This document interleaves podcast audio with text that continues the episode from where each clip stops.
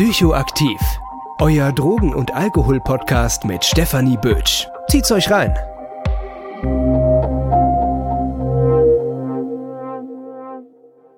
Jo, Freunde, was geht und willkommen zurück bei meinem Podcast. Heute bin ich tatsächlich mal wieder alleine am Start. Ich fühle mich schon ganz komisch so alleine vor meinem Mikro. Aber ja, heute mal kein Gast, nachdem ich drei Gäste hatte.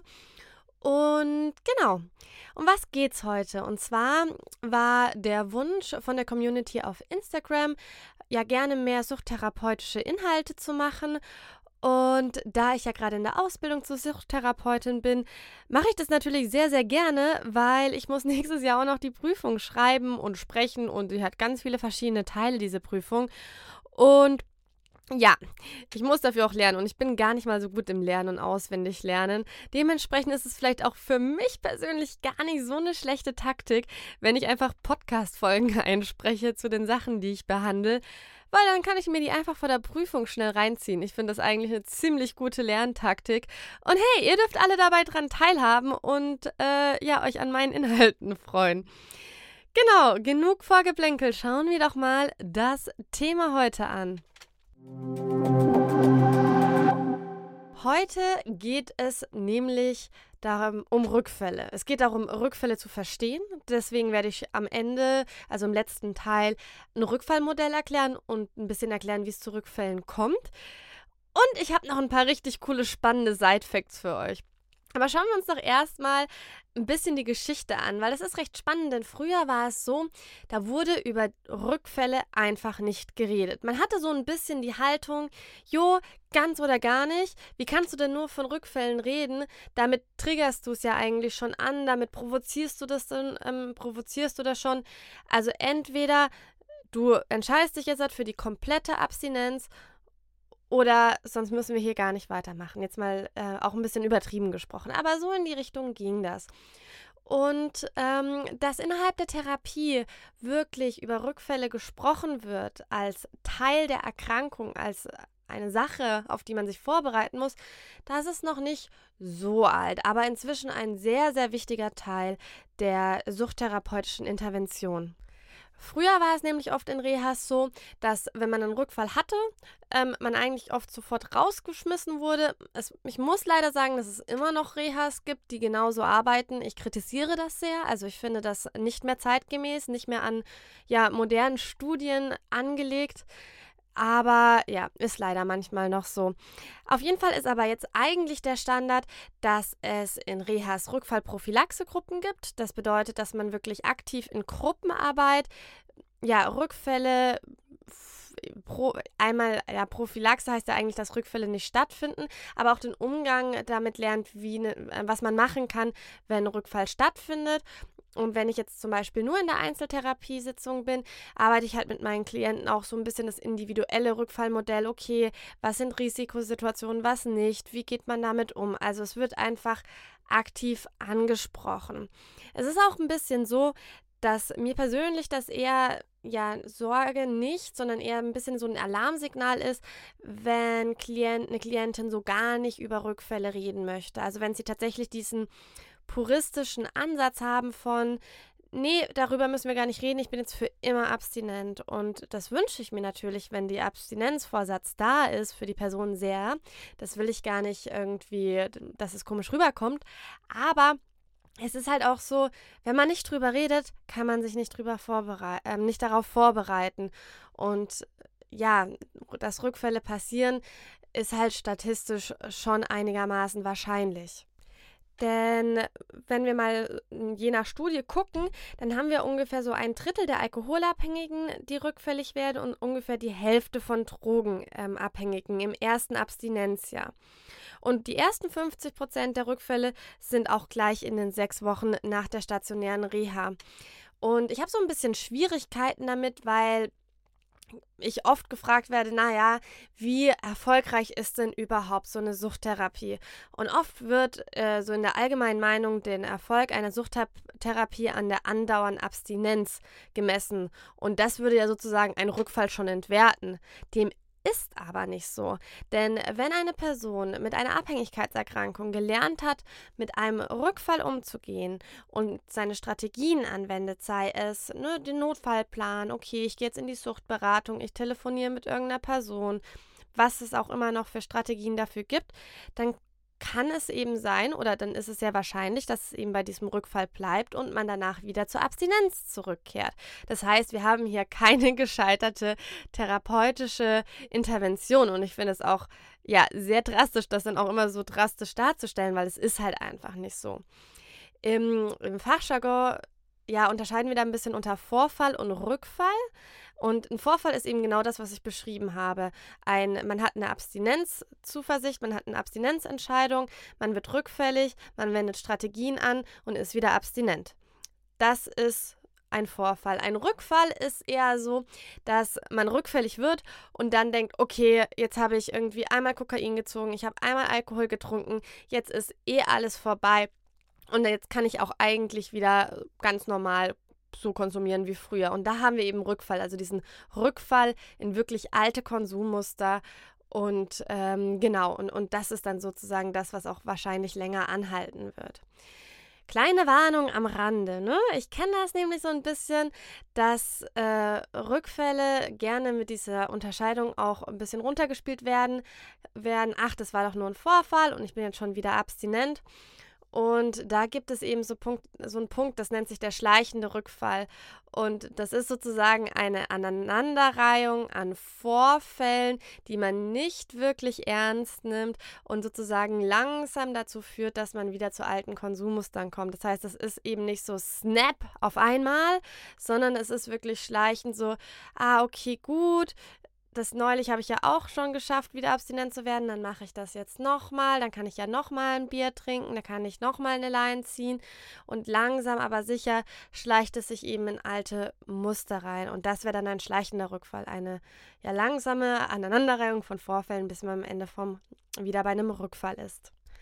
Und um eben solche Muster und solche ja, Strukturen für sich zu erkennen, ist eben die Rückfallprophylaxe, das Behandeln des Rückfalls sehr wichtig. Und deswegen ist auch ein Rückfall in einer stationären Reha oder in einer ambulanten Reha kein Weltuntergang, denn wenn man das offenlegt und in die Kommunikation mit seinen Therapeuten, seiner Therapeutin tritt, dann kann man da sehr viel auch nochmal für sich draus lernen. Und vielleicht auch ein kleiner spannender Side-Fact. Es gibt eine Studie, also jetzt nicht krass belegt, aber die hat eben einen Zusammenhang hergestellt von Menschen, die von Rückfällen träumen. Die werden weniger rückfällig. An was liegt das? Ähm, es gibt einmal so diese Traumerklärung, dass man sagt, okay, wenn man etwas im Traum schon mal durchspielt, ist es wie üben und dann kann man das im Real Life auch. Das ist eine Hypothese dazu.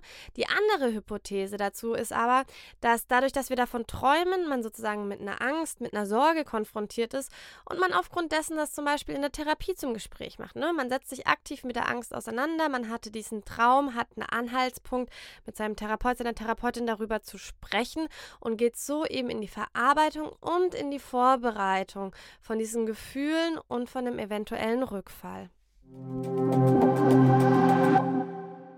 Bevor ich mit euch gleich das Rückfallmodell durchspreche, rede ich erstmal mit euch über Error-Related Negativity.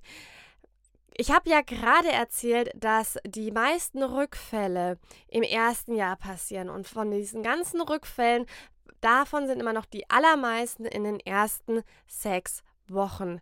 An was liegt das? Und da gibt es eben eine Antwortmöglichkeit, eine, ähm, ja, eine Theorie, dass das eben an dieser Error-Related Negativity liegt. Und das fand ich super spannend. Ich habe mich ein bisschen reinverfahren in das Thema. Ich hoffe, ich kann das einigermaßen gut erklären. Ich finde es ein bisschen kompliziert, wenn man da nicht vom Fach kommt. Und ich komme da auch nicht vom Fach, weil da geht es so ein bisschen um Neuroscience, also mehr so in die Psychologie, medizinische Richtung. Aber ich hoffe trotzdem, dass ich es einigermaßen richtig und verständlich erkläre.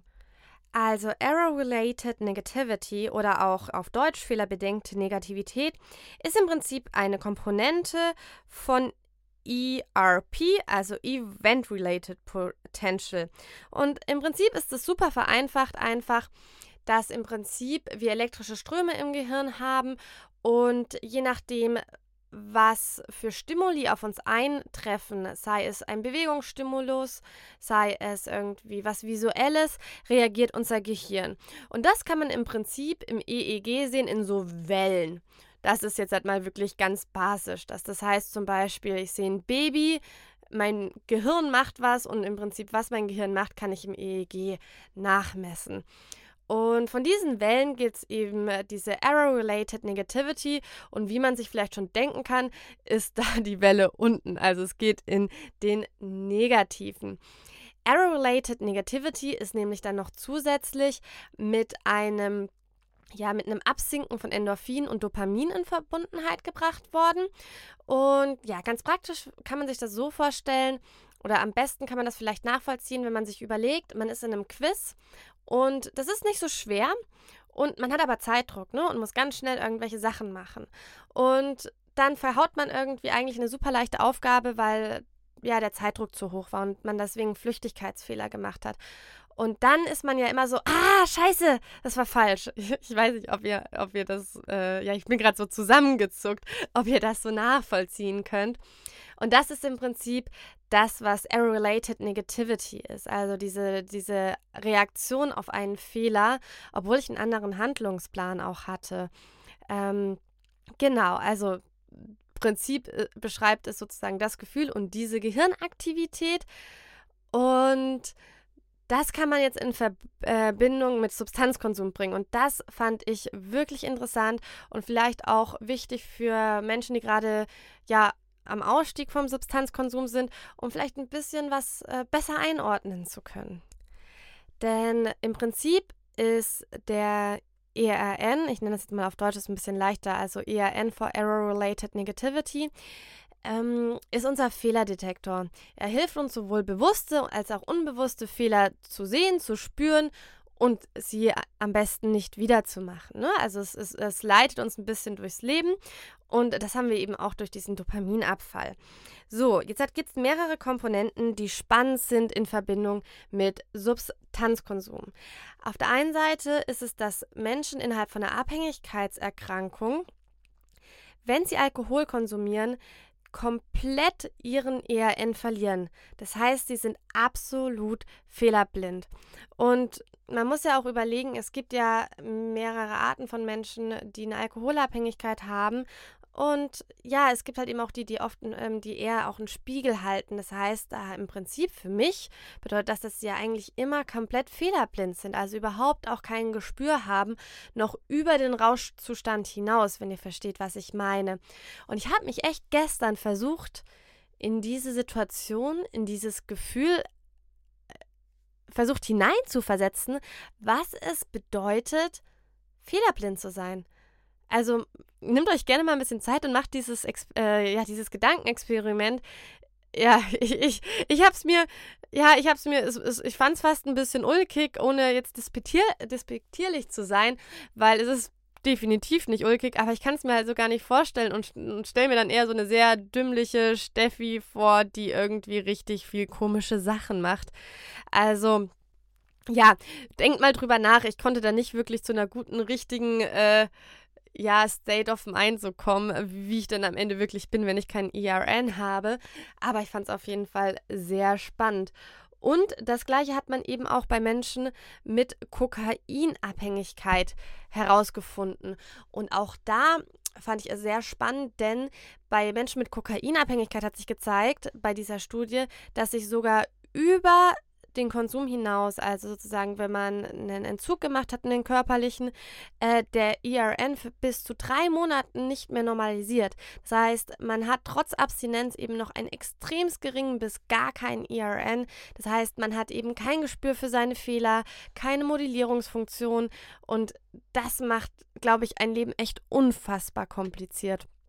Und ähm, genau, was sie in der Studie gesagt haben, und das fand ich auch wirklich spannend, haben sie ja gemeint, naja, an sich könnte man ja ähm, noch in der Entgiftung den ERN messen, denn es ist aufgefallen, dass umso geringer der IRN in der Entgiftung schon ist, umso höher die Wahrscheinlichkeit ist, dass die Person rückfällig wird und zwar auch mehrmals rückfällig äh, in der Zeit nach der Entgiftung. Das heißt sozusagen, ein niedriger IRN war sozusagen in dieser Studie ein Hinweis darauf, dass, die, dass diese Person rückfällig wird. So, und die zweite Komponente ist noch viel arschiger. Also sorry, anders kann man es gar nicht sagen.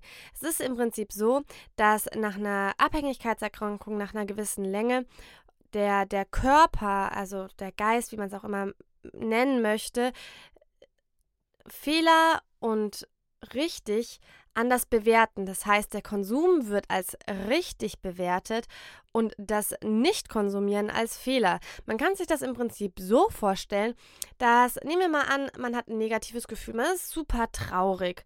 Und normalerweise hat man früher immer, also wirklich immer ein Bier getrunken oder vielleicht auch fünf. Weil wir reden ja hier auch im Rahmen von der Abhängigkeitserkrankung. Und jetzt ist es so, dass die Person eine Abstinenzentscheidung getroffen hat, dies, das, eine Therapie gemacht hat. Aber der Körper, der checkt das ja nicht einfach mal so schnell. Das heißt, er bewertet jetzt, wenn die Person traurig ist, ähm, aber dafür nicht trinkt, das erstmal als Fehler und bestraft ihn sozusagen damit mit einem IRN und damit auch wieder mit einer zusätzlichen Dopaminabsenkung. Das heißt, es kommt einem erstmal falsch vor, nicht zu trinken beim negativen Gefühl, obwohl man eine Abstinenz einen Abstinenzvorsatz hat, weil das eben so eintrainiert ist.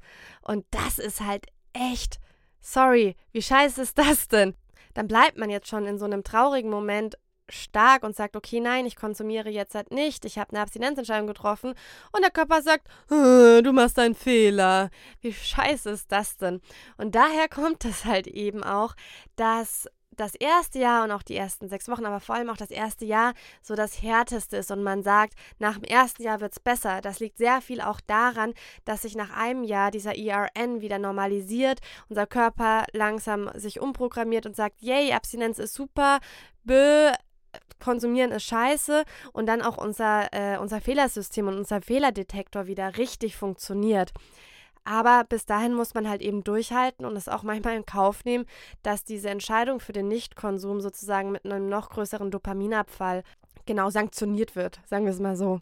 Aber die gute Nachricht ist ja, es wird wieder besser und es dreht sich wieder um. Werbung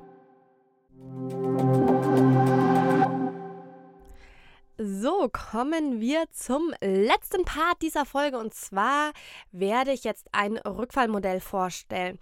Jetzt könnte man sich vielleicht erstmal ein bisschen fragen, okay, für was braucht man denn ein Rückfallmodell? So komplex ist es doch eigentlich nicht. Man wird rückfällig und fertig. Und viele meiner Klienten und Klientinnen haben auch immer so das Gefühl, so ein Rückfall kam aus dem nichts. Nun ist es nun mal so, dass wenn wir der Meinung sind, die Annahme haben, etwas kam aus dem absoluten Nichts, dann kann man ja nicht mehr so viel dran ändern. Und dann hat man ja auch nicht mehr so viele Einflussmöglichkeiten in die Zukunft. Und meistens, also wirklich in den meisten Fällen, kommt das auch nicht wirklich aus ja, aus dem Nichts, so zack und plötzlich ist da was, sondern da hängen immer viele Faktoren miteinander zusammen. Und über, den, über das Rückfallmodell, über was wir jetzt reden, da geht es vor allem auch um die Faktoren, die so einen Rückfall begünstigen. Und zwar ist es ja ein sehr grundlegendes Rückfallmodell, und zwar das Rückfallmodell nach Malat. Und ja, da führe ich euch jetzt einfach mal durch. Im allerersten Schritt geht es erstmal um die Frage, ist der Klient, die Klientin ist die Person, die rückfällig geworden ähm, worden ist, erstmal der Chor mit ihrer Abhängigkeitsdiagnose. Denn wenn jemand gar nicht denkt, dass er wirklich abhängig ist, eine Abhängigkeitserkrankung hat, dann ist das schon mal der Punkt, wo man als erstes ansetzen muss, um nochmal die Diagnose mit der Person zu prüfen, zu gucken, okay, wie kam es denn dazu? Und das wäre sogar erstmal der aller, allererste Schritt. Denn wenn er sagt, ja, das ist eine Tatsache, mir ist klar, dass ich eine Abhängigkeitserkrankung habe, dann ne, ist gut, dann geht es sozusagen zu Schritt zwei. Aber wenn nicht, geht es erstmal darum zu gucken, okay, ähm, wie ist es denn mit der Abhängigkeitsdiagnose? Und schon gleich am ersten Punkt wird es ein bisschen tricky, wenn wir von ja, wenn man von mehreren Substanzen, also wenn man von mehreren Substanzen redet, sagen wir zum Beispiel, jemand war kokainabhängig, hatte aber noch nie ein Problem mit Alkohol, dann ist es bei vielen so, dass sie sagen, ja klar, ich habe eine Kokainabhängigkeit, das sehe ich absolut ein, aber ich hatte ja noch nie Probleme mit Alkohol. Und es zählt ja trotzdem in der konservativen Suchttherapie als Rückfall, wenn man Kokain konsumiert ähm, dass man über diese Punkte streiten kann, das ist eher ein bisschen was, ja, noch fast philosophisches, deswegen möchte ich darüber nicht tiefer eingehen, sondern bleibe jetzt einfach mal beim Grundthema. Aber ich habe an mehreren Punkten eigentlich so ein bisschen Kritik. Aber wie gesagt, bleiben wir beim Thema.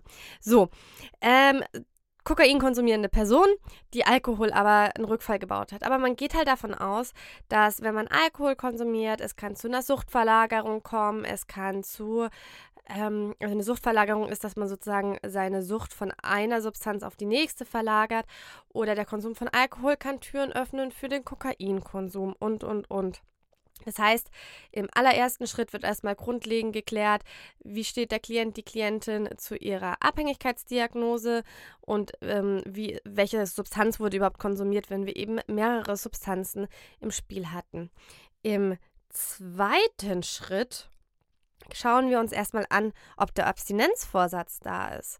Denn es gibt keinen Rückfall ohne Abstinenzvorsatz. Easy.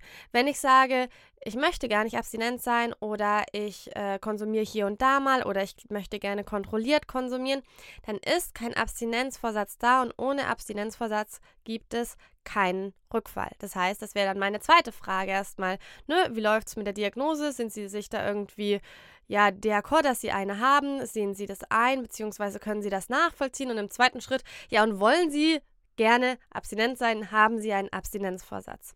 Wenn diese zwei Punkte geklärt sind, erst dann schauen wir uns die Komplettsituation an.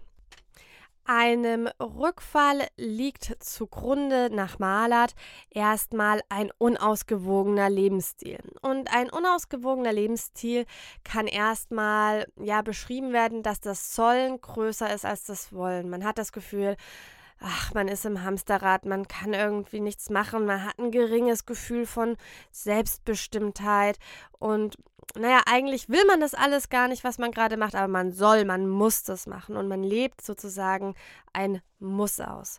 Daraus entwickelt sich sozusagen ein Wunsch nach Befriedigung, ein Wunsch nach, ich möchte mal wieder was für mich tun, ich möchte irgendwie, ja, einfach mal aus diesem ganzen Muss-Kontext ausbrechen. Daraus entsteht dann ja ein Verlangen, einen Suchtdruck. Das muss auch nicht erstmal gleich voll einschlagen, sondern auch vielleicht sich langsam entwickeln. Und dann kommt es oft zu einer Art Rationalisierung und Leugnung von scheinbar irrelevanten Entscheidungen. Was meine ich damit?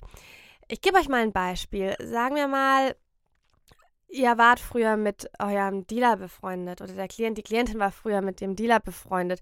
Aber es war halt eher, ja, eine Dealer-Freundschaft. Also man geht dahin, man kauft was, man schmart ein bisschen. Und plötzlich kommt man auf die Idee, ach ja, ich könnte ja mal wieder zu Thomas, ich nenne ihn jetzt einfach so. Er war zwar mein Dealer, aber wir waren doch eigentlich echt dicke Freunde. Oh, oder wir haben doch auch immer Mario Kart zusammengezockt. Ha, ja, boah, Mario Kart habe ich schon echt lange nicht mehr gespielt. Boah, ich glaube sogar, der hat die neue Wii-Version davon. Ach, komm, ich gehe einfach zu Thomas, ne, zock mit ihm ein bisschen Mario Kart. Ich will auch nur Mario Kart zocken, auf, aber auf was anderes bin ich gar nicht aus. Versteht ihr, was ich meine? Hier habe ich eine extreme Rationalisierung von der Situation, dass ich im Prinzip wieder zu meinem Dealer gehe. Also man begibt sich persönlich in eine Risikosituation, aber da spaziert man nicht einfach blind rein, sondern man fängt an, das zu rationalisieren oder auch zu leugnen, um was es eigentlich wirklich geht und gibt dem anderen einen anderen Frame. So, und dann komme ich zu Thomas und da liegt schon das Kokain auf dem Tisch. Schon aufgehackt, weil ja, er hatte eben gerade was konsumiert, ist noch ein bisschen was übrig. Also im Prinzip werde ich von meiner Triggerdroge komplett, von meiner Hauptsubstanz komplett empfangen. Und das ist sozusagen der nächste Schritt. Ich bin in meiner persönlichen Risikosituation. Ich werde von dem Kokain konfrontiert und habe dann spontan erstmal keine Bewältigungsmöglichkeit verfügbar. Ne? Eine Bewältigungsmöglichkeit wäre ja einfach zu gehen. Aber die Frage ist halt, man ist ja wahrscheinlich gar, also unterbewusst ist man gar nicht mit einem anderen Vorsatz dahin. Also warum sollte man dann gehen? Das heißt, spontan ist keine spontan ist keine Bewältigungsmöglichkeit am Start und ich habe das Gefühl von einer verringerten Selbstwirksamkeit. Das heißt, ich sage, oh, ich schaffe es nicht und Gleichzeitig kommt eine positive Erwartung an das Suchtmittel. So, ach ja, aber komm, eine Line, das macht das alles weg und mein Suchtdruck und hier und mein ganzes Leben, das ist ja eh gerade kacke, aber so eine Line, das macht den Unterschied. Und in der kurzzeitigen Konsequenz löst dann das Kokain sozusagen die momentanen Probleme. Man hat also sozusagen kurzfristig ein positives Erlebnis und somit kommt es eben zur Fortsetzung des Konsums. Und so haben wir jetzt zum Beispiel ein sehr klassisches Beispiel an einem Rückfall, dass man ja im Rückfallmodell nach Malert sozusagen entlang gehangelt hat. Genau, das war es im Prinzip auch schon mit diesem Modell. Und jetzt gibt es natürlich da weiter, wie man weitermacht. Ne? Also ne, ist das für mich jetzt, wo ich sage, okay, jetzt bin ich rückfällig geworden, jetzt muss ich, kann ich, habe ich eh verloren. Oder irgendwann unterbricht man den Konsum, weil irgendwann ist er halt dann auch zu Ende. Und dann geht man damit arbeiten und geht in seine Suchtberatung, geht in die Therapie, je nachdem, wo man auch gerade angegliedert ist oder sucht sich eine neue Anlaufstelle, Selbsthilfegruppe und arbeitet den Rückfall auf. Denn Rückfälle gehören zur Abhängigkeitserkrankung dazu. Und das ist keine Ausrede, aber es ist eine Entlastung und es soll eine Entlastung sein, denn man kann damit arbeiten und man kann auch wieder zur Abstinenz zurückkehren, wenn man das gerne möchte. Ja, meine Lieben, das war es schon mit der Rückfallfolge und ich bin echt froh, dass es mal wieder ein bisschen eine kurze und knackige Folge war. Vielleicht noch kurz ein paar Worte dazu, warum ich in der Mitte so ein bisschen gestockt habe. Ich bin nicht gegen die Abstinenz, das auf gar keinen Fall. Also ich finde Abstinenzansätze richtig wichtig und total gut, dass es die gibt und dass wir die Möglichkeit haben, in Therapie eben ja Menschen so ausführlich zu behandeln. Ich bin aber auch der Meinung, dass abstinenzorientierte Ansätze und vor allem stationäre abstinenzorientierte Ansätze nicht unbedingt das Herzstück unserer Suchthilfe sein muss, wie es gerade gehandhabt wird, sondern dass wir ein sehr breit ausgelegtes Angebot brauchen und wir haben ja schon sehr viel Energie, sehr viel Wissenschaft in abstinenzorientierte Ansätze gesteckt. Und ich bin einfach der Meinung, jetzt sind auch andere dran. Ne? Ich habe mehrere Hypothesen, mehrere Ideen, die ich auch mehr oder weniger selbst anfangen werde, ähm, ja, zu erforschen wo es einfach auch ein bisschen darum geht, was gibt es denn noch für Ansätze?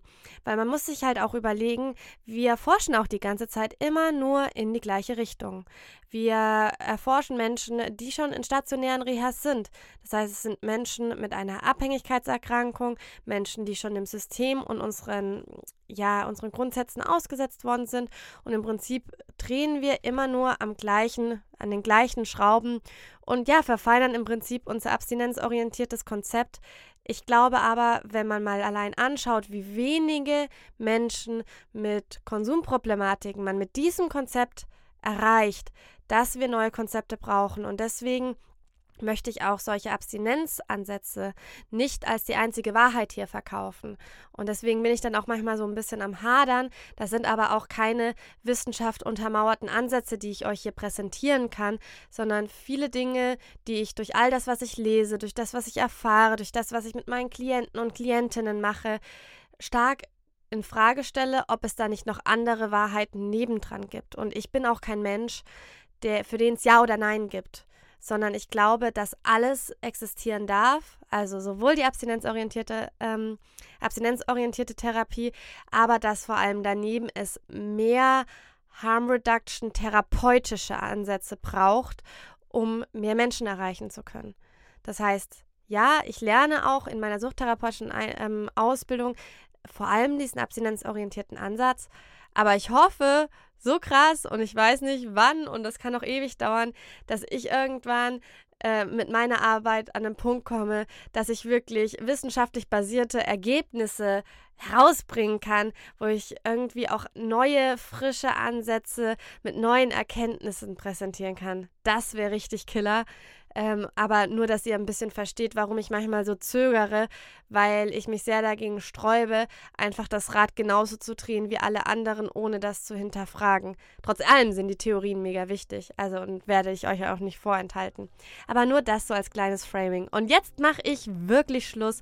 Wenn ihr ja mit mir reden wollt, äh, folgt mir gerne auf Instagram, findet ihr mich unter psychoaktiv.podcast oder unter meiner E-Mail psychoaktiv.podcast.gmail.com. Ich bin aber auch auf LinkedIn zu finden oder auch auf Twitter. Also eigentlich bin ich recht einfach zu kontaktieren. Ihr könnt mir gerne Rückmeldungen geben, aber auch Wünsche für neue Folgen. Ich bin eigentlich für alles offen. Ich freue mich auch einfach über nette Tratsch- und Klatschgeschichten. Bin ich auf jeden Fall auch dabei. Ich wünsche euch eine wunderschöne Zeit und bis zum nächsten Mal. Tschüss.